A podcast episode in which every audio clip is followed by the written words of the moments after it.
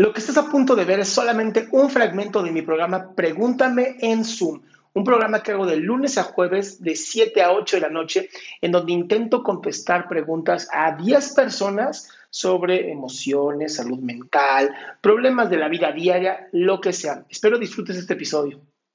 Hola. Hola, ¿sí se escucha? Perfecto. Ah, bueno. Bueno, primero que nada, muchas gracias por aceptarme y me gustan mucho tus TikToks y, todos tus videos. No sé, soy fan, soy fan. Gracias, mi amor.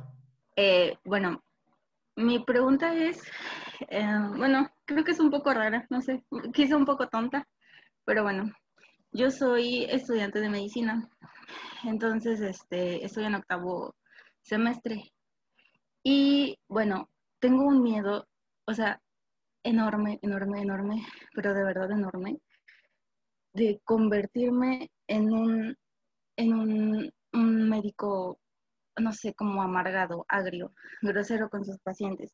Okay. Porque, porque este, normalmente, no todos, obviamente no todos, porque pues hay de todo, pero muchos de los doctores que me han dado clase y muchos de los, de los que he conocido, gran mayoría, podrán ser excelentes médicos, excelentes este, profesionistas, pero la parte humana es, es algo que, que como que con el tiempo van perdiendo y así.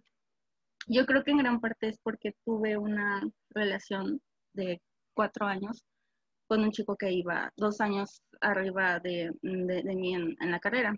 Entonces este chico era igual así como muy, este, pues no sé, seco, como que, no sé, no es mala persona, pero, pero cuando lo veía yo decía como, wow, él es todo lo que no quiero ser cuando, cuando llegue a ese grado.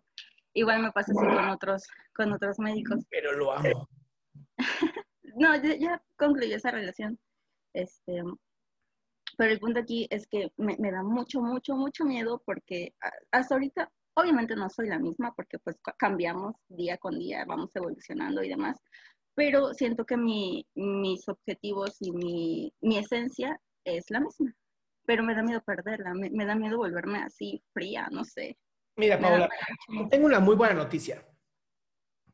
Conozco pocas personas que con el nivel de conciencia que tú tienes lleguen a ser como tienes miedo a llegar a ser. Normalmente la gente que conozco que es médica, ingeniera, abogado, así mierdera, o sea que ya están jodidos, no tienen nivel de conciencia. Son así porque les mama ser así. Entonces, en el peor de los casos, el peor, peor, peor de los casos que te toca trabajar 40 pacientes diarios y ya ni los puedes atender como seres humanos, sino como gallinas en un corral, y te das cuenta y dices, chale, yo no quería esto, siempre puedes pausar tu vida, ir a terapia y decir, ah, hay un arreglo para esto. Claro. Entonces, lo mismo que le dije al principio, no se pongan el pie ahora. Es el pie en el futuro y se juega en su presente. ¿Qué tal que vives tu presente? ¿Qué tal que disfrutas tu carrera? ¿Qué tal que te vuelves un gran médico? Y si en el futuro te vuelves una mierda, tomas terapia. Bueno, sí. Es que muchos luego me dicen así, porque luego conversando así con, con ya con médicos ya formados o que están haciendo su especialidad, me dicen cosas como, es que yo era como tú, yo era así, este, yo antes quería ayudar a las personas y todo eso, y hasta que lo toman en plan de burla, ¿no? Y, pero de repente empiezas a conocer y, y te vuelves así, es algo inevitable. Y yo así de, no. Pues sí, para la gente pendeja sí, mi amor. No quiero mentirte, para gente pendeja sí. ¿Por qué? Porque dicen, ay, mejor me vuelvo súper mamón y, no, y frío para no conectar con mis pacientes y si en algún momento la cago, me sienta mal. Mm, es verdad. narcisismo y es bien cabrón. ¿Va? No te digo que, o sea, sí vas a madurar, me queda claro, no vas a ser la... A menos que estés en pediatría, ¿no? Que te dediques a la pediatría, Sí, puede ser que te vuelvas un poquito más fría, pero no por mala onda, sino porque necesitas esta cosa más activa. Sí. Pero eso no significa que ya te chingaste para toda la vida, significa nada más que te hiciste un poco más fría. O sea, los ortopedistas, por alguna razón, apretan la mano como para romperte la mano. No sé qué pedo tengan en el cerebro, de verdad. Y muchos amigos míos son ortopedistas y les digo lo mismo. ¿Qué diablos te pasa? Sí. Pero no me doy cuenta. ¿Ya sabes? Sí. Y los pediatras todos son bien chidos, excepto los pediatras oncológicos, porque pues no mames.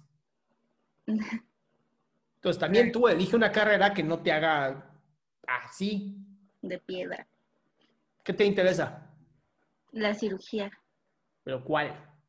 bueno, es que primero tendría que hacer cirugía general y ya después la subespecialidad. No lo sé, todavía no lo sé, de eso no estoy segura, pero de lo que sí estoy segura es que quiero cirugía. Bueno, créeme, espero que seas una mujer súper fría en una cirugía.